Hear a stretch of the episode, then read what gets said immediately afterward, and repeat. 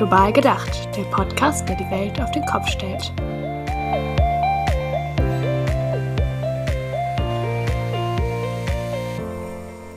Hallo zusammen und willkommen zu Global gedacht. Im Namen des gesamten Podcast-Teams wünschen Christina und ich euch noch allen ein glückliches und gesundes neues Jahr. Und wir wollen diese Folge nutzen, um euch jemanden ganz Besonderen vorzustellen. Babalo ist im September zu Masifunde gestoßen und ist unser erster ganz eigener Süd-Nord-Freiwilliger. Babalo kommt aus Südafrika und wird unsere Arbeit unterstützen und neue Perspektiven kennenlernen. Aber darüber hinaus ist Babalo auch hier, um Einblicke zu teilen, sodass wir von neuen Perspektiven lernen können. Babalo wird unser Podcast-Team begleiten und da vor allem unsere Bemühungen für mehr Antirassismus, die von kritischen Perspektiven aus Südafrika sicher profitieren können. Und ganz nach Masifundas Changemaker-Ansatz hoffen wir, dass Babalo unsere Köpfe aktivieren wird und uns und euch ganz viele Denkanstöße mitgeben wird, über die wir nachdenken und sie dann mit anderen Mitmenschen teilen können. Nachdem wir mit Babalo über die Ankunft in Deutschland gesprochen haben, seine Arbeit für Masifunde und das Süd-Nord-Freiwilligenprogramm ganz generell, reden wir über ein Thema, auf das Babalo uns tatsächlich selber aufmerksam gemacht hat. Kurz vor Weihnachten hatten wir als Podcast-Team einen Call mit Babalo und da hat er angemerkt, dass Weihnachten ja auch einen sehr kolonialen Aspekt hat. Also wollten wir gerne eine Diskussion darüber starten, wie man Weihnachten auch aus einem anderen Blickwinkel sehen kann und wie wir vielleicht eine antikoloniale Art finden, Weihnachten zu feiern. Ihr werdet gleich hören, was wir damit meinen. Aber zuerst wollen wir einmal ganz klar sagen, dass wir in dieser Folge niemandem ein schlechtes Gewissen dafür vermitteln wollen, christlich zu sein oder Weihnachten auf eine bestimmte Art und Weise zu feiern. Rebecca, ich und die anderen aus dem Podcast-Team sind einfach sehr neugierig darauf, Barbados Perspektive auf etwas zu bekommen, mit dem wir aufgewachsen sind und was wir noch nie aus einem, ich sag mal, antikolonialen Blickwinkel betrachtet haben. Wir hoffen, wir können auch euren Blick darauf ein bisschen erweitern.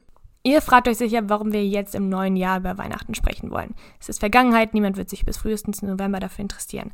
Aber wir wollten euch gerne ein normales, friedliches Weihnachtsfest erlauben, bevor wir es bashen. Nee, der Grund ist natürlich eigentlich, dass wir wollten, dass Barbalo ein deutsches Weihnachten erlebt, damit Vergleiche gezogen werden können.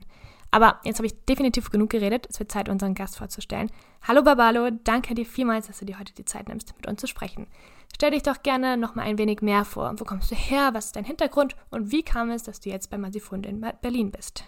Okay. Um, hello, Rebecca, and hello, Christina. Um, yeah. So, where am I from? So, I am. Okay. Hallo, Rebecca. Und hallo, Christina. Ja. Also, woher komme ich? Ich komme aus Südafrika. Ich glaube, das ist so der erste Punkt. Ich bin stolzer Südafrikaner, wie die Südafrikanerinnen immer sagen. Und ich komme aus einem Ort in Südafrika, aus der Provinz Ostkap. Und in der Provinz Ostkap komme ich aus einer Stadt namens Kibera, die früher als Port Elizabeth bekannt war. Ich bin im Township Motherwell aufgewachsen, bin dort durch die Straßen gestreift, habe mit Kieselstein gespielt und einfach alles Mögliche angestellt. Aber ja, was meine physische Herkunft angeht, so komme ich eben von dort. Und was meinen Hintergrund angeht, so habe ich eigentlich einen IT-Hintergrund.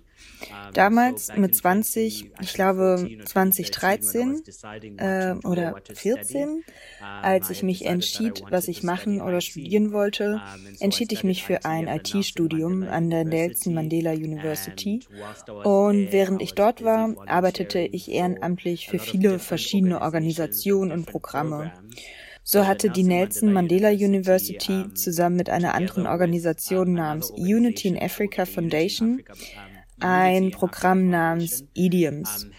Ich habe also während meines Studiums ein wenig für dieses Programm gearbeitet und nach dem Studium habe ich dann Vollzeit für das Programm gearbeitet. Angefangen habe ich, glaube ich, als womit habe ich angefangen? Ich habe, glaube ich, als Tutor für Computerkenntnisse angefangen.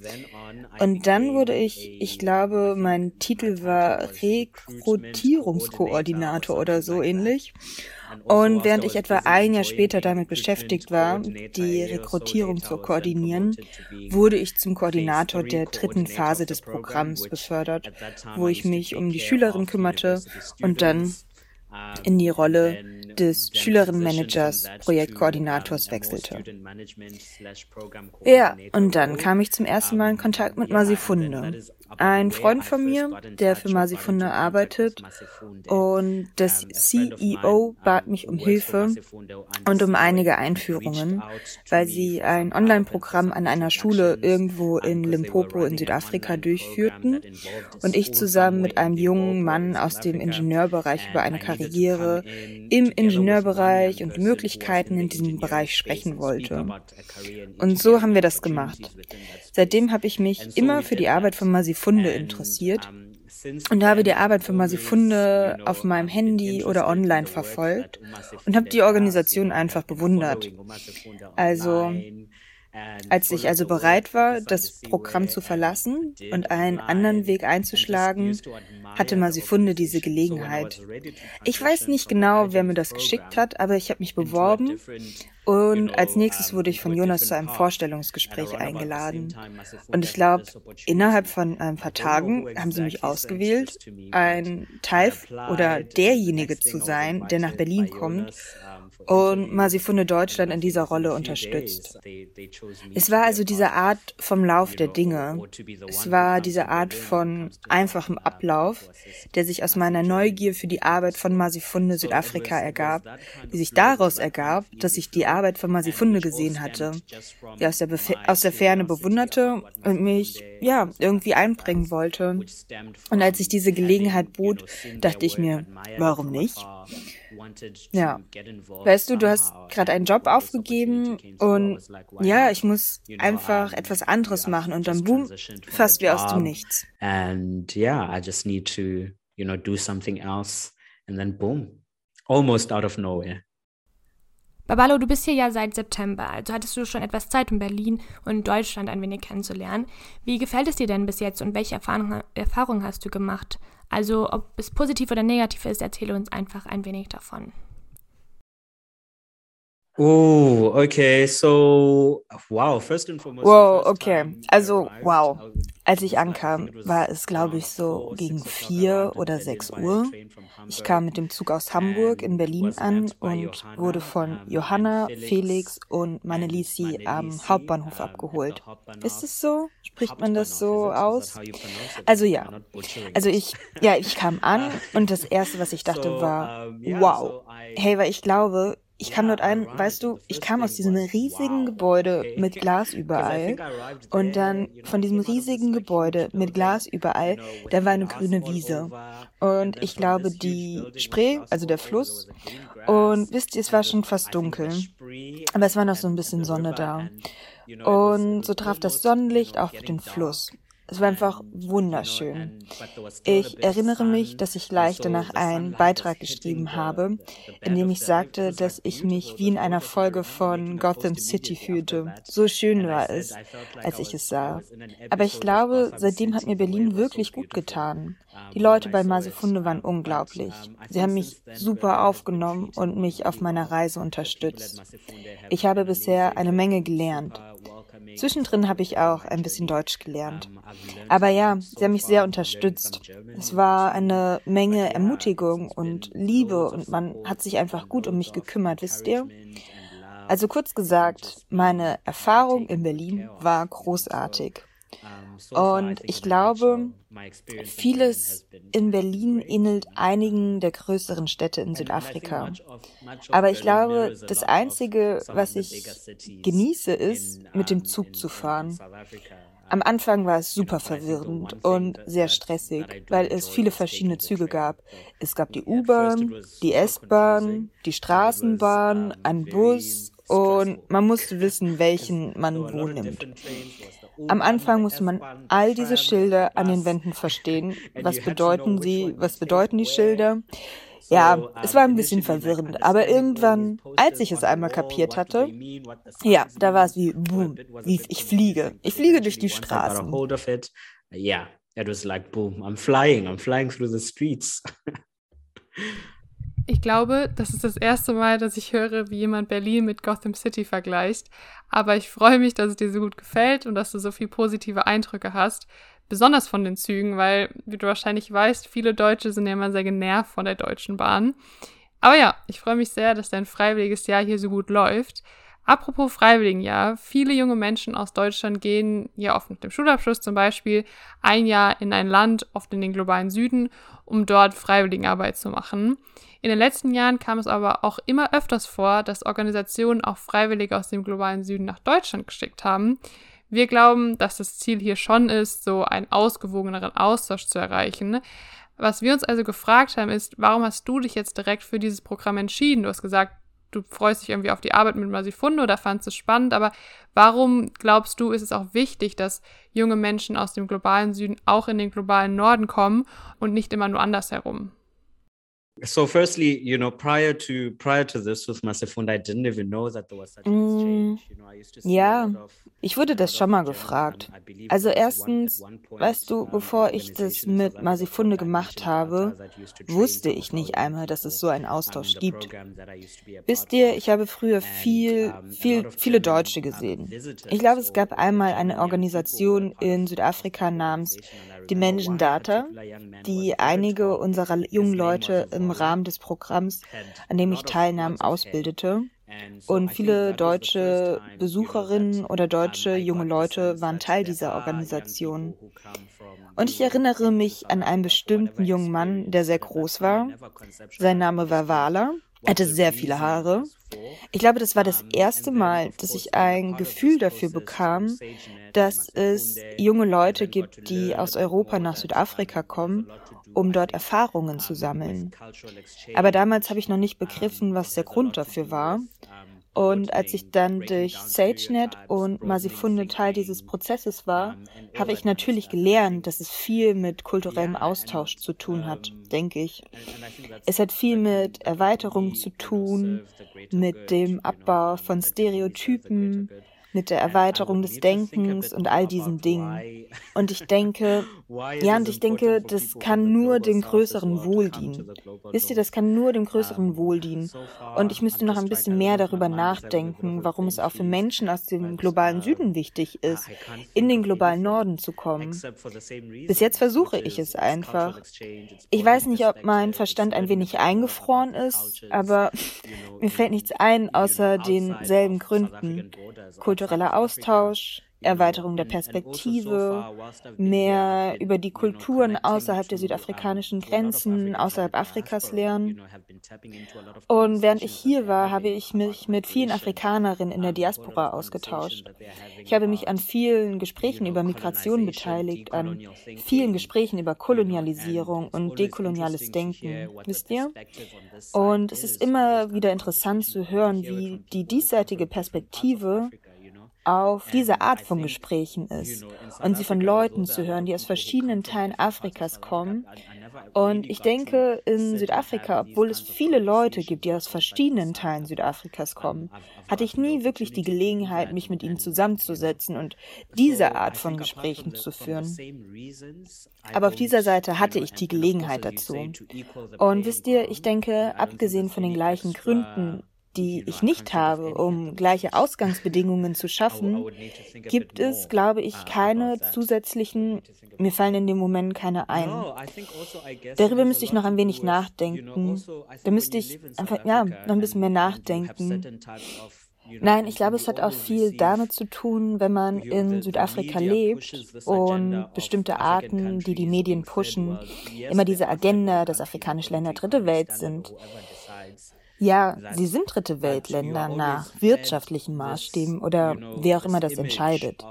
Aber allem wird immer dieses Bild gefüttert, dass Afrika so viele Probleme hat, so viele Fragen hat, so viele Kämpfe hat. Aber ich denke, auch aus der Perspektive von jemandem, der aus Südafrika hierher kommt, kann ich sehen, dass Deutschland auch eine Reihe von Problemen hat. Dass Deutschland auch eine Reihe von Problemen hat, an denen die Gesellschaft arbeiten muss. Und ich sehe auch, wie sie daran arbeiten und wie die Gesellschaft in Deutschland an ihnen arbeitet.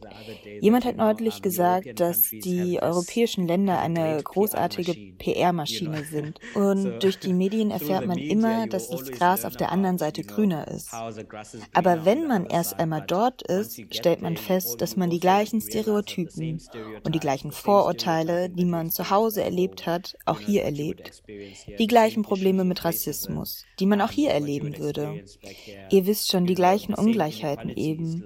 Man muss nur durch einen Bahnhof gehen, um Obdachlose zu sehen. Viele der Probleme, mit denen wir in Südafrika konfrontiert sind und viele der Probleme, die wir in Südafrika haben, gibt es auch hier in Deutschland, in verschiedener Hinsicht. Deshalb finde ich es gut zu sehen, dass diese Probleme nicht nur in Afrika bestehen und dass Armut keine afrikanische Identität ist und dass dieser Kampf keine afrikanische Identität ist, sondern ein weltweites und internationales Problem, wenn auch in unterschiedlicher Hinsicht und aus unterschiedlichen Gründen. Ja. But in different respect and in different ways for different reasons, you know, yeah. Ja, ich glaube, du hast äh, schon sehr viel Wichtiges und Interessantes angesprochen, wie jetzt zum Beispiel Kolonialismus, Postkolonialismus, Entkolonisierung und so unterschiedliche und ja auch vergleichbare Erfahrungen zwischen Deutschland und Südafrika. Da wollen wir in dieser Folge ja auch noch ein bisschen drüber sprechen. Aber bevor wir dazu kommen, haben wir eine Frage, die wir unseren Gästen immer am Anfang stellen. In unserem Podcast-Jingle heißt es ja immer der Podcast, der die Welt auf den Kopf stellt. Und deswegen fragen wir unsere Gäste immer gerne, wo sie diesen Ansatz in ihrer Arbeit oder auch in ihrem Leben umsetzen. Also kannst du uns ein bisschen mehr davon erzählen, was du bei Masifunde machst und wie du mit deiner Arbeit die Welt auf den Kopf stellst. Oh, okay. you ask tough questions. wow, okay. Ihr stellt schwierige Fragen. Okay. Ich denke, um diese Frage zu beantworten, werde ich mich auf einen Kon Gedanken konzentrieren, den ich heute Morgen hatte, als ich zum Learn for Life ging. Nee, das war gar nicht heute Morgen. Heute Nachmittag war ich bei einer Learn for Life Sitzung an einer Schule in Berlin. Und so war es für mich die Erkenntnis. Der Gedanke, der mir den ganzen Tag durch den Kopf ging, war, dass wir, wenn wir die Welt verbessern wollen, bei uns selber anfangen müssen. Richtig? Und wisst ihr, die Fehlfunktionen, die wir im Außen sehen, sind ein Produkt der Fehlfunktion, die wir im Außen und im Inneren haben. Wisst ihr? Ja, es ist ein Produkt unserer inneren Dysfunktion, wie wir die Welt sehen. Aber ja, ich denke, die Erkenntnis, dass die äußere Welt ein Produkt unserer eigenen inneren Dysfunktion ist, ist eindeutig. Und um die Welt zu heilen, müssen wir daran arbeiten, uns selbst zu heilen. In meiner Arbeit mit der Learn for Life Gruppe versuche ich das immer, bevor wir überhaupt das Gespräch über den Klimawandel beginnen, bevor wir überhaupt das Gespräch über Kolonisierung, Dekolonisierung, Ungleichheiten in unseren Gesellschaften beginnen, möchte ich, dass wir zuallererst die Beziehung betrachten, die wir zu uns selbst haben. Welche Art von Beziehung wir zu uns selbst pflegen, welche Art von Gespräch führen wir mit uns selbst, richtig? Und wie behandeln wir uns selbst? Wie sorgen wir für uns selbst? Und ich habe immer das Gefühl, dass die Art und Weise, wie wir uns um uns selbst kümmern, ein Spiegelbild dessen ist, wie wir uns um die Welt kümmern. Denn es ist immer mit dem Verständnis verbunden, dass der Klimawandel nicht die Geschichte von Christina und Rebecca ist. Es ist nicht die Geschichte von Johanna, sondern die Geschichte, wie ich in dieser Welt überleben kann, wenn all diese Ressourcen erschöpft sind, wenn wir kein Wasser oder kein sauberes Trinkwasser mehr haben und so weiter. Wir müssen uns also um die Umwelt und die Welt kümmern und sicherstellen, dass wir uns auch um uns selbst kümmern. Ja, ich glaube, wenn ich jungen Leuten zeige, wie man eine gute Beziehung zu sich selbst aufbaut, und zwar eine viel sanftere Beziehung zu sich selbst, denn wenn wir natürlich sanftere Menschen schaffen, die sich nicht nur um sich selbst kümmern, sondern auch um andere. Ich habe gestern ein Gedicht angefangen. Ich weiß nicht mehr, wo ich es geschrieben habe aber es war so etwas wie, ich kann es mir nicht merken. Aber ich begann ein Gedicht zu schreiben, als ich erkannte, dass ich ein menschliches Wesen bin und diese Bedürfnisse habe. Und wenn ich eine andere Person ansehe, erkenne ich, dass sie auch ein menschliches Wesen ist und die gleichen Bedürfnisse hat wie ich. Dann wird es einfach, denn der erste Bezugspunkt war, dass ich ein Mensch bin. Wisst ihr, ich bin ein menschliches Wesen und ich habe dieses Zitat von Dr. Maya Angelou immer geliebt. Ich bin ein menschliches Wesen und nichts Menschliches kann mir fremd sein. I'm a human being and nothing human can be alien to me. Ja, ich finde, es ist eine super schöne Verbindung, die du ziehst, dass das Lernen, sich um sich selbst zu kümmern, auch bedeutet, dass wir dann eine umsichtige und fürsorgliche Person werden, die sich dann wiederum um das Klima, um die Umwelt und natürlich auch ganz wichtig um andere Menschen kümmern kann. Das ist wirklich eine sehr schöne Brücke, die du zwischen diesen beiden Aspekten ziehst. Jetzt wollen wir auch zum Fokus unserer Folge kommen, weil wir wollen die Chance ja nutzen, dass wir uns mit dir austauschen können als Person aus Südafrika, die gerade in Deutschland lebt. Bevor wir also unsere eigenen Erfahrungen auch so ein bisschen teilen, du hast jetzt gerade zum ersten Mal Weihnachten in Deutschland erlebt. Und das ist ja auch so der Aufhänger oder die Idee, wie wir zu dem Thema dieser Folge gekommen sind. Nämlich haben wir äh, letztes Jahr mit dir so ein bisschen über Weihnachten gequatscht. Und genau, also wie war das für dich? Was ist anders in, an Weihnachten in Deutschland? Ähm, wie feierst du es zu Hause? Was ist vielleicht ähnlich? Um, there were quite a, a lot of similarities, but I think, you know, es gibt ziemlich viele Ähnlichkeiten, aber ich glaube, in Berlin ist Weihnachten auf einer anderen Ebene. Ich glaube, hier ist Weihnachten einfach riesig. Während der Weihnachtszeit habe ich sehr viele Lichter gesehen. Es gab eine Menge Weihnachtsfeste. Ich glaube, die Geschäfte, in die ich früher gegangen bin, waren schon lange vor Weihnachten dekoriert, und zwar direkt nach Halloween. Das stimmt. Die Läden, vielleicht einen Tag oder so später, fingen sie an, alles weihnachtlich zu dekorieren und ich dachte, wow, ist es schon so weit? Und man konnte auch die Süßigkeiten sehen, die es in den Geschäften gibt. Sie sind ziemlich weihnachtlich. Und wisst ihr, das habe ich nicht wirklich. Und für mich war Weihnachten noch nie etwas Großes. Und ich denke, wenn ich zurückkomme, weiß ich nicht, wie es bei anderen Südafrikanerinnen ist. Aber für uns war Weihnachten noch nie eine große Sache.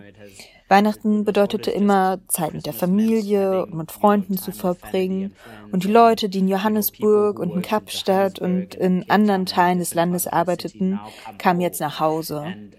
Und so drehte sich vieles um die Heimkehr der Menschen.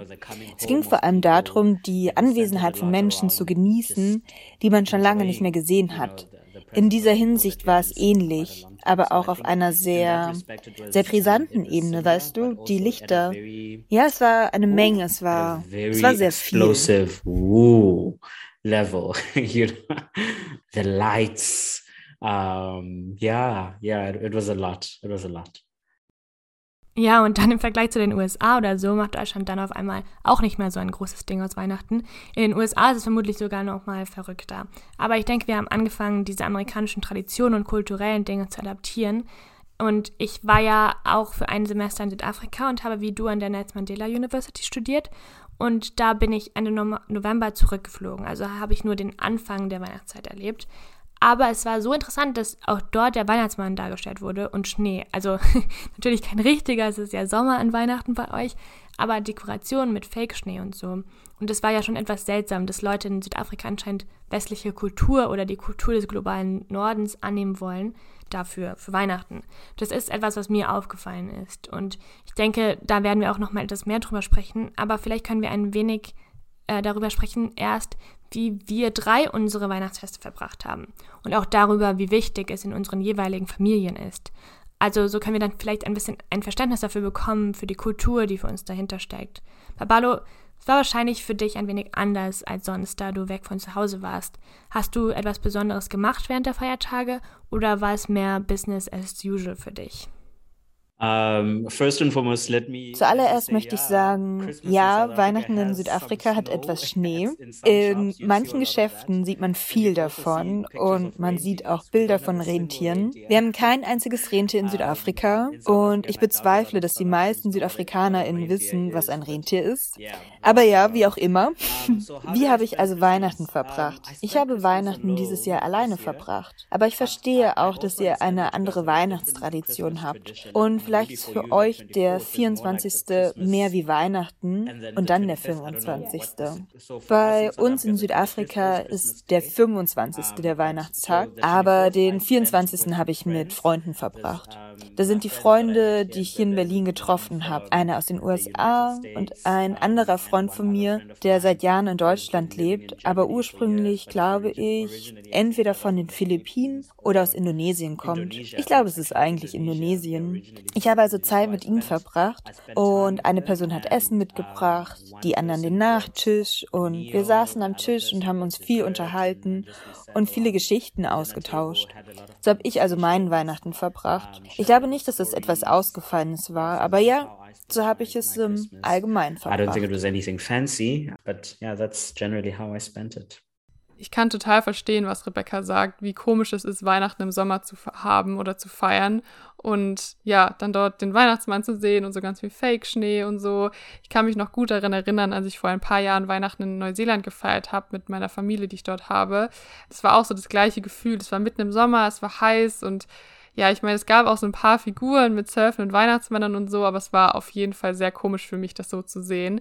Weil ich denke, dass das Weihnachten, das ich so kenne und so wie ich es mit meiner Familie hier in Deutschland immer feiere, wirklich sehr traditionell klassisch so ist. Also als wir noch jünger waren, sind wir am Weihnachtstag oder am 24. abends, je nachdem, immer in die Kirche gegangen und als wir dann danach nach Hause kamen, lagen dann die Geschenke unterm Baum und das hat sich auch erst mit Corona wirklich geändert. Also, ähm, dass wir dann wegen der Ansteckungsgefahr nicht mehr in den Gottesdienst gegangen sind.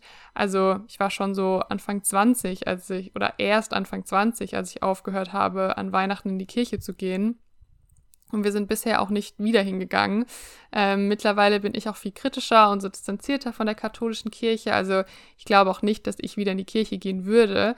Aber ja, wie gesagt, als ich aufgewachsen bin, da stand so diese traditionell christliche katholische Bedeutung von Weihnachten definitiv im Fokus für meine Familie. Und Mittlerweile sehe ich das aber auch eher so wie du. Also, dass es einfach eine Zeit ist, die ich mit meinen Liebsten verbringen kann. Und ich schätze es einfach sehr, dass wir alle zusammenkommen und diese Zeit einfach gemeinsam miteinander verbringen und nicht mehr so dieser starke christliche Hintergrund.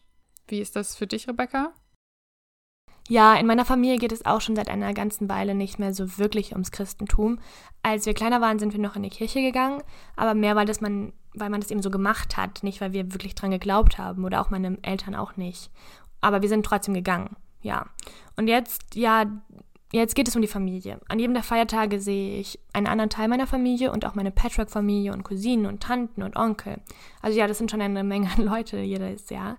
Ja, und so ist es ein wirklich großes kulturelles Ding für mich. Weniger religiös, aber ja, immer noch schon sehr wichtig für meine Familie. Okay, so, jetzt haben wir jetzt ja so ein bisschen das Gefühl das, dafür bekommen, wie wir Weihnachten verbracht haben und was das für uns bedeutet.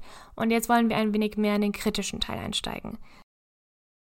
No, I was, I was gonna ask, ich, ich wollte fragen, weil ich das Gefühl habe, dass ihr von Weihnachten als, ihr wisst schon, das traditionelle Weihnachten sprecht und dennoch das traditionelle Weihnachten, das christliche Weihnachten, ihr wisst schon und ich habe immer mich immer gefragt, da ich aus Südafrika komme, wisst ihr, ich habe mich nie wirklich mit dem Geist von Weihnachten verbunden gefühlt und mit dem, was an Weihnachten passiert.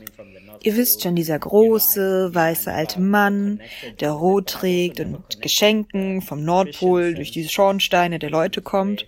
Ich konnte mich damit nie anfreunden. Aber auch nicht mit dem christlichen Sinn von Weihnachten, bei dem die Menschen morgens aufwachen und die Geburt Jesu feiern, weil das traditionell nicht mit dem übereinstimmt, was ich bin als schwarzer Mensch, als Kosser Mensch, der in Südafrika aufwuchs. Und so denke ich, dass meine Frage vielleicht lautet, woher kommt diese Weihnachtsgeschichte? Was ist wirklich Weihnachten? Denn auch wenn ich es beobachte, sprechen viele deutsche Leute darüber. Man hört sie über Nikolaus sprechen. Und ich habe immer versucht herauszufinden, wer ist dieser Nikolaus? Was ist die Geschichte von diesem Nikolaus? Und wie passt sie zur christlichen Geburt Jesu und der Geschichte von Bethlehem, die wir immer in den Kirchen hören?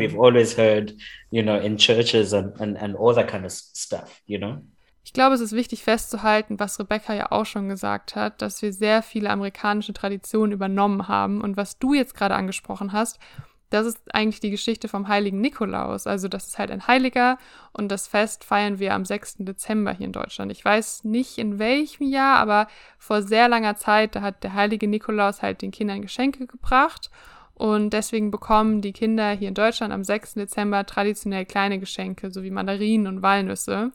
Und der Weihnachtsmann, der dann am 24. Dezember kommt und die Geschenke bringt, das ist halt diese amerikanische Erfindung von Coca-Cola. Ich kann mich noch gut daran erinnern, dass als meine Geschwister und ich klein waren, wurde uns immer erzählt, dass das Christkind die Geschenke bringt und nicht der Weihnachtsmann. Also ja, die Geschichte vom Nikolaus ist eine andere als die des Weihnachtsmanns, aber ich kann schon gut verstehen, dass das Bild des amerikanischen Weihnachtsmanns und die vom Nikolaus in Deutschland sehr ineinander übergehen für Menschen, die aus anderen Ländern kommen. Aber genau, für uns, also zumindest für mich auf jeden Fall, sind das zwei sehr unterschiedliche Dinge. Das ist interessant. Es ist interessant, weil ich denke, dass wir es in Südafrika auch nicht wirklich feiern und ehren, denn Südafrika ist in erster Linie nicht für seine Schornsteine bekannt. Wir haben also sicherlich keinen Schnee. Es gibt auch keinen Grund, im Sommer einen Schornstein zu haben und niemand hat gesagt, dass er das tut. Es wäre auf jeden Fall komisch, wenn nachts jemand durch den Schornstein herunterkäme, etwa wie es ist mir egal, ob du Milch und Kekse mitbringst, aber du verschwindest besser aus meinem Haus. You better get out of my house. Aber ja, ich, ich denke auch, die ganzen Weihnachtstraditionen und Hintergründe sind da etwas chaotisch tatsächlich. Aber ja, es ist schon besonders seltsam, dass ihr in Südafrika diese Traditionen aufnehmt, die mit dem Winter verbunden sind und so. Und das bringt uns jetzt ein wenig zu dem Punkt, dass ihr nur das Christentum in Südafrika habt wegen dem Kolonialismus und Missionsarbeit. Ähm, und ich denke, das bringt uns ganz gut dann zu dem kritischen Thema, über das wir noch kurz sprechen wollen. Als du nämlich das erste Mal zu einem Podcast-Meeting dazu kamst und wir über die kommenden Folgen für 2023 gesprochen haben, hast du ja dieses Thema hier quasi initiiert über ein dekoloniales Weihnachten. Und vielleicht kannst du mit unseren HörerInnen ein wenig teilen, wie du darauf kamst und was du, dir über Weihnachten so durch den Kopf geht. Warum denkst du, ist es ein Thema, das wir im Podcast behandeln sollten? Mm. Um, so for me, it was in South. I think there's a there's a there's a ja, ich glaube, in Südafrika findet ein großes Gespräch statt, insbesondere in den schwarzen Gemeinschaften Südafrikas und in den traditionellen Gemeinschaften Südafrikas. Wo sind unsere eigenen Traditionen geblieben? Wir sehen also den Weihnachtsmann, wir sehen, dass das Jesuskind geboren wird, aber wo sind unsere Traditionen? Wie passen wir als Schwarze und Kossa in Südafrika in diese Erzählung von einem Jesus, der irgendwo geboren wurde, dessen Name nicht einmal in irgendeiner Weise mit unserer Sprache verbunden ist? Aber trotzdem haben wir uns alle angepasst. Denn viele SüdafrikanerInnen sind Christinnen. Ich denke also, dass ich den traditionell Gläubigen immer zugehört habe und einige der Gespräche mitverfolgt habe, die in Südafrika stattfinden. Ich habe mir immer die Frage gestellt, was es mit Weihnachten auf sich hat und warum wir als Volk und auch als Kossa-Volk so sehr darauf erpicht sind, diese Person zu feiern und zu ehren, zu der wir keine DNA-Verbindung haben. Warum sind wir so erpicht darauf, diese Person zu ehren, die nicht einmal aus demselben Land stammt wie wir? Wo sind unsere Traditionen? Wo sind unsere Lebensgewohnheiten? Das war schon immer ein Anliegen von mir.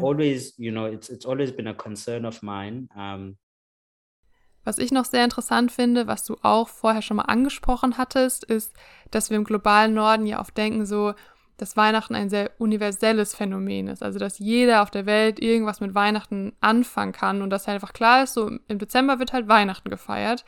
Und ich habe das auch selber nie so hinterfragt. War halt so, ja, jetzt ist Weihnachtszeit. Aber ich fand es sehr interessant, als du sagtest, es ist ja nichts Schlimmes, Weihnachten zu feiern und jeder kann ja auch Weihnachten feiern, wenn er oder sie das möchte. Aber es ist schon wichtig, dass man so ein Bewusstsein dafür schafft, dass viele Kulturen und viele Menschen auf der Welt einfach keine Verbindung zu Weihnachten haben. Also, dass so der einzige Grund, dass Weihnachten in vielen Ländern verbreitet ist, auch nur auf Kolonialismus zurückgeht, weil die Kolonialmächte das Fest halt in diese Länder gebracht haben. Aber ja, also wir sollten uns halt einfach bewusst werden oder bewusst auch machen, dass es kein globales Fest ist, sondern ein sehr westlich-christliches Phänomen. Yeah, that is that is that is true. That is true, and I do remember saying that. ja, das stimmt. Das ist wahr. Also Und ich erinnere mich, das gesagt zu haben. Ich erinnere mich auch daran, dass ich viel darüber gesagt habe, wie das Christentum auch ein Werkzeug der Kolonisierung war und wie wir unsere eigenen Kulturen, unsere Identität und unsere Verbindung zur Erde und zum Land ausgenommen haben, wie uns das Land gestohlen wurde, weil wir einige der Traditionen, die uns mit dem Land verbunden haben, losgelassen haben und dann konnten wir auch das Land selbst loslassen, weil wir den Wert, den das Land für uns bedeutet, nicht erkennen konnten. So kommt es, dass viele schwarze SüdafrikanerInnen in Südafrika landlos sind und manchmal bringen wir das Christentum nicht mit den Gründen in Verbindung, warum viele schwarze Südafrikanerinnen landlos sind. Wir bringen das Christentum nicht mit den Gründen in Verbindung, warum viele schwarze Südafrikanerinnen heute arm sind. Wir bringen das Christentum nicht mit den Grausamkeiten in Verbindung, die viele unserer Leute im Laufe der Zeit erleben mussten. Und wir haben uns das Christentum immer als diesen großen, tollen Teddybären vorgestellt, der warm ist und einen sicheren Hafen darstellt, zu dem wir sonntags in die Kirche gehen, um zu singen und diesen erstaunlichen Gott zu preisen. Aber dieser Gott war nicht für alle von uns erstaunlich, vor allem nicht für Schwarze und viele Schwarze und viele Menschen, die nicht christlich und nicht weiß sind. Aber für viele Menschen war das Christentum keine Freiheit. Wissen Sie, das Christentum war kein Seelenfrieden. Das Christentum war eine Fessel. Es sorgte für die Aushöhlung ihrer Identität, die Aushöhlung ihrer Kultur, die Aushöhlung ihrer Tradition, die Aushöhlung ihres Wohlstandes und ihren sozialen Abstieg. Und wir sprechen davon, dass wir sonntags in die Kirche gehen und wir sprechen davon, dass wir in die Kirche gehen und Weihnachten im Grunde genommen ein christliches Fest ist, denn es ist im Kern ein christliches Fest. Wir pushen es in den Mainstream-Medien, im Fernsehen, das für jeden zugänglich ist, als ob diese Sache nicht auch ein Symbol der Unterdrückung für viele Menschen aus verschiedenen Bereichen wäre. Damit will ich natürlich nicht sagen, dass das Christentum böse ist oder dass das Christentum falsch ist. Es gibt viel zu erforschen und wie das Christentum als Werkzeug zur Aufrechterhaltung der Versklavung benutzt wurde, wie es als Werkzeug zur Zerstörung benutzt wurde, im Gegensatz zu einem Werkzeug der Vereinigung und wie viele Menschen derzeit unter diesen Folgen leiden. Und als jemand, der sich nicht unbedingt als Christ identifiziert, finde ich es problematisch, dass jedes Jahr fast überall auf der Welt und sogar in Ländern, in denen die Menschen nicht christlich sind, ihnen diese Sachen um die Ohren gehauen werden. Und deshalb ist es die Idee einer bewussten Weihnachtszeit, die nicht nur aus Konsum und Feiern besteht, sondern auch aus Nachdenken und Gesprächen, die zur Weihnachtszeit wichtig sind. Das heißt, es geht um das Nachdenken über die, ich weiß nicht, ob das englische Wort culpable lautet, aber complicit, also über die Mitschuld religiöser Räume an der Schaffung jeder Art von unterdrückerischen Räumen und Institutionen, die wir heute haben. Ihr wisst schon, meine Großmutter in Südafrika war eine traditionelle Heilerin. Mein Vater ist ein traditioneller Heiler. Und worauf ich hinaus will, ist, dass das Gesetz in Südafrika, das, wie ich glaube, die meiste Zeit auf christlichen Werten oder einer christlichen Sichtweise der Welt basierte, und natürlich war es damals die Apartheid, dazu benutzt wurde, diese Heilpraktiken zu dämonisieren, auf die sich viele unserer Leute verließen. Und diese Dämonisierung hält bis heute an und wird fortgesetzt. Als ich also über die Weihnachtszeit und ihre Verbindungen zum Christentum nachdachte, spürte ich, dass eine Komponente fehlte. Es gab eine Komponente der Besinnung. Ich glaube, mir fehlte die Komponente, mich hinzusetzen und gründlich darüber nachzudenken, wie das Christentum an all diesen negativen und giftigen sozialen Strukturen und sozialen Problemen, die wir heute haben, mitschuldig ist und dass diese großen Ereignisse, die sich sozusagen um die Familie, um Fröhlichkeit drehen, in gewisser Weise auch eine Form von Beruhigungsmittel sind. Eine Möglichkeit, in unserer Freude irgendwie den Blick von den wirklich wichtigen Gesprächen in unserer Gesellschaft abzulenken. Wir haben vergessen, dass es eine Menge Menschen gibt, die in ihre Häuser zurückkehren werden, in Beziehungen, die beunruhigend und gewalttätig sind. Und es hat uns erlaubt, die Augen davor zu verschließen. Es hat uns erlaubt, die Augen davor zu verschließen, dass viele Menschen da draußen in der Kälte stehen.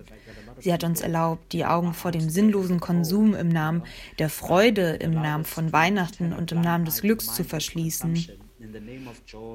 Wir haben die Augen davor verschlossen, dass in jedem Einkaufszentrum überall eine Menge Energie verbraucht wird. Die gleiche Energie, die wir eigentlich das ganze Jahr übersparen sollten, indem wir das Licht ausschalten und die Heizung abdrehen. Das sind die Botschaften, die wir das ganze Jahr über aussenden. Aber irgendwie vergessen wir das in der Weihnachts- und Festtagszeit. Irgendwie verschließen wir die Augen davor. Und deshalb sage ich oft, dass sie zu einem Schnuller wird. Für mich sollten Weihnachten und die Festtage eine Zeit der Besinnung sein. Es sollte eine Zeit sein, in der wir sogar am Esstisch sitzen, während wir essen, während wir unseren schönen Truthahn essen. Ich weiß nicht, was die Leute an Weihnachten essen. Wir sollten Gespräche über Dekolonialisierung führen. Wir sollten Gespräche über den Klimawandel führen. Ja, und ich weiß, dass das für einige Leute vielleicht nicht ideal ist, aber gönnt uns eine Pause und vielleicht ist das okay, wenn sie nicht bereit sind, sich auf dieser Ebene zu engagieren. Aber für mich war es das, warum ich Weihnachten alleine verbracht habe. Und ja, ich habe ich hab darüber nachgedacht. Yeah, and I know maybe, maybe for some people that might not be ideal. You know, give us a break. You know, and and perhaps that's okay if you're not ready to um, to engage at that level. But that that for me was what you know. I spent Christmas alone, and I spent it thinking about that. Ja, das stimmt. Und ich habe da noch ein paar Gedanken zu, äh, weil du, als du gerade erzählt hast, dass es hier in Deutschland natürlich auch, ähm, also das hast du eben in einem anderen Kontext erzählt, dass all die Lichter in Berlin dich überrascht haben. Und es nimmt natürlich viel Energie in dieser Krise. Und ich frage mich nur, ich, ich denke, dass die Hölle losgehen würde, wenn muslimische Communities in Deutschland Wege finden würden, für ein religiöses Fest so viel Energie zu verbrauchen. Und ja, nur weil es so intrinsisch ist in unserer Gesellschaft, Weihnachten zu feiern oder in unserer Kultur und weil es ja ein weltweites Ding ist, dann ist es plötzlich in Ordnung. Und das war einer meiner Gedanken. Die Menschen würden wahrscheinlich ausrasten. Und dann, du hast es vor einer Weile gesagt, aber es ist so interessant, dass ich nochmal darauf zurückkommen möchte. Du hast vorhin das Christentum mit dem Landverlust der Menschen in Südafrika verbunden. Und das hat mich an etwas erinnert, über das ich gestolpert bin, als ich recherchiert habe für diese Folge. Also ich habe es zumindest versucht, denn es gibt wirklich nur wenige Informationen im Internet über diese kolonialen Zusammenhänge mit Weihnachten und dem Christentum als Ganzes. Ähm, ich habe Missionsarbeit gegoogelt und habe viele Webseiten gefunden von aktueller Missionsarbeit in Südafrika, weil es passiert immer noch, ich schätze auf eine andere Weise, also hoffe ich, aber ich weiß es auch nicht genau. Aber bei anderen Quellen, die nichts mit aktueller Missionsarbeit zu tun hatten, bin ich über ein Zitat von Desmond Tutu gestolpert, der so etwas sagte wie, als die Kolonisten kamen, hatten sie die Bibel und die Menschen hatten das Land und dann kamen die Menschen die Bibel und die Kolonisten das Land. Und ja, ich mochte das Zitat sehr, weil es sehr eindrücklich ist und es hat mich daran erinnert und dachte, das könnte ich vielleicht noch schnell teilen. That, that is so true. You know, I think I see das ist so wahr. Ich denke, ich sehe den Wert und ich möchte auch nicht so wirken, als ob ich das Christentum angreife oder eine bestimmte Religion annehme gegen Christus. Ich bin einfach für das Denken. Ich bin für das Gespräch. Ich bin dafür, die Dinge anders zu betrachten. Und ich denke, das ist die Einladung, die ich ausspreche, eine Einladung, kritisch über die Situation nachzudenken, in der wir uns befinden und darüber, welche Rolle jeder einzelne von uns in den verschiedenen Bereichen gespielt hat, um die Situation zu schaffen, in der wir uns befinden. Und ich denke, wir sind uns alle darüber einig, dass die Situation, in der wir uns befinden, nicht wirklich ideal ist. Und so müssen wir alle kritisch über unsere Rollen nachdenken über die Rolle, die wir bei der Schaffung dieser nicht so idealen Situation spielen, in der wir uns gemeinsam befinden. Ja, ich stimme Desmond Tutu vollkommen zu. Und ich glaube wirklich, dass eine der Rollen oder eines der Dinge, die das Christentum damals getan hat, darin bestand, unser Volk zu befrieden. Ihr wisst schon, im Angesicht der Gewalt Frieden zu predigen. Und ist das falsch? Ich denke, wir können lang darüber diskutieren, ob das falsch war. Zu sagen, wenn sie dir dein Land wegnehmen, halte die andere Seite hin.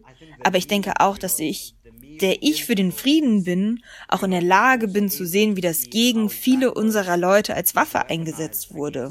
Wie der Gebrauch der Bibel, der Gebrauch von Jesus und einige seiner Lebensweisen und Lehren als Waffe gegen unser Volk eingesetzt wurden, um die Art von Kampf zu schaffen, in der wir uns als Land jetzt befinden. Es ist also interessant, dass ich nicht der Einzige bin, der das so sieht. Denn auch Erzbischof Desmond Tutu, der selbst ein Christ ist, sieht es ähnlich. Und ich denke, wir sollten uns vielleicht ein Beispiel an ihm nehmen. Wir sollten uns ein Beispiel an ihm nehmen und anfangen, kritisch darüber nachzudenken. Denn letztendlich war diese ganze Kolonialgeschichte, über die wir uns wohl alle einig sind, falsch. Die ganze Sache mit der Sklaverei, bei der wir uns alle einig sind, dass sie falsch war geschah unter der Aufsicht von Christen und christlichen Menschen.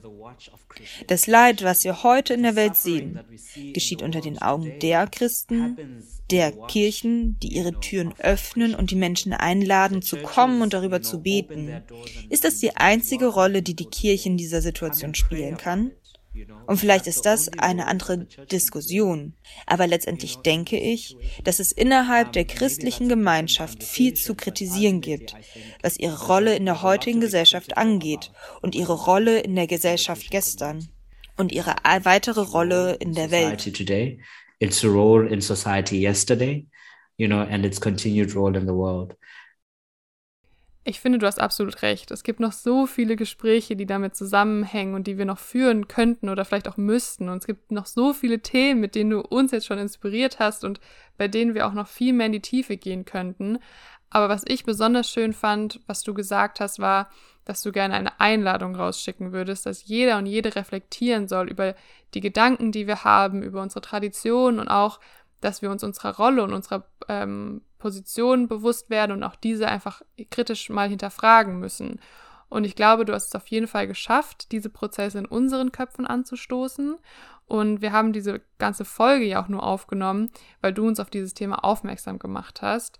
Und ja, du hast es auf jeden Fall schon geschafft, dass wir die Weihnachtszeit, die wir so seit 25 Jahren feiern, mal hinterfragen und auch mal anders sehen. Also auf jeden Fall vielen Dank schon mal dafür. Und generell vielen Dank, dass du dir heute die Zeit genommen hast, mit uns zu sprechen. Ich glaube, ich spreche für uns alle vier im Podcast-Team, dass wir uns schon sehr darauf freuen, dass du auch in Zukunft uns als Berater für Themen im Podcast zur Seite stehen wirst. So als kleine Sneak Peek vielleicht für unsere Zuhörerinnen. Du wirst uns auf jeden Fall in unserem Themenblog zum Thema Gender beraten und begleiten. Aber ja, für den Moment sollten wir auf jeden Fall diese Einladung zu reflektieren und zu hinterfragen an alle weitergeben. Genau, also vielen Dank, dass du heute da warst. Thank you. Um, thank you so much for having me. I really appreciate. Ey, ich danke euch. Vielen Dank, dass ihr mich eingeladen habt. Ich weiß das Gespräch wirklich zu schätzen und dass ihr mir und meinen verrückten Gedanken, die ich habe, entgegengekommen seid. Also ja, ich danke euch. Vielen Dank an dich und Rebecca, dass ihr mich eingeladen habt. Und ich hoffe, dass ich einigen Leuten einen Denkanstoß gegeben habe und einen Anlass zum Nachdenken wie können wir das anders machen? Können wir die Werte von Weihnachten bewahren, die ich für wichtig und gut halte? Können wir unser Bedürfnis nach Ruhe bewahren, unser Bedürfnis nach Verbundenheit? Können wir unseren Wert für die Familie bewahren? Dass wir Weihnachten so sehr lieben, während wir gleichzeitig kritisch denken und rücksichtsvoll sind. Und ich glaube, es gibt eine Menge Leute, die viele verschiedene Dinge tun. Sabrina hat mir irgendwann einen Link geschickt von anderen indigenen Menschen irgendwo anders, die beschlossen haben, dass sie in dieser Weihnachtszeit zu ihrer eigenen Lebensweise und ihrem eigenen Wesen zurückkehren wollen und eine neue Weihnachtstradition entwickelt haben. Also ja, ich denke, man kann auch von diesen Orten viel darüber lernen, wie man Weihnachten anders feiern kann. Aber ja, vielen Dank. Yeah, I think maybe there's a lot to learn as well from from those spaces about how to have, you know, Christmas differently. But yeah, thank you. Und auch euch, liebe Hörer und Hörerinnen, vielen Dank. Wie ich schon im Intro gesagt habe, ging es uns bei dieser Folge überhaupt nicht darum, Weihnachten in ein schlechtes Licht zu rücken oder die Bedeutung, die dieses Fest für euch ganz persönlich hat, in irgendeiner Weise herabzuwürdigen. Dennoch finde ich es wichtig oder finden wir es vor allen Dingen auch wichtig, wie Barbalos auch gesagt hat, dass wir uns immer unserem subjektiven Blick auf Dinge oder Feste bewusst äh, sein müssen und auch, dass Bräuche oder Verhalten, die für uns im globalen Norden vielleicht ganz normal sind, eine ganz andere Bedeutung oder Konnotation für Menschen in anderen Teilen der Welt haben können. Wir sind wirklich sehr interessiert daran, was ihr alle zu diesem Thema der heutigen Folge sagt. Also wir würden uns sehr freuen, von euch zu hören bzw. zu lesen. Ähm, also schreibt uns auch gerne auf Masifunde ähm, bei Instagram oder auch per Mail an podcast.masifunde.de. Genau. Und die nächsten zwei Folgen werden sich dann auch nochmal um Themen rund um Kolonialismus drehen. Und dann bis dahin. Tschüss.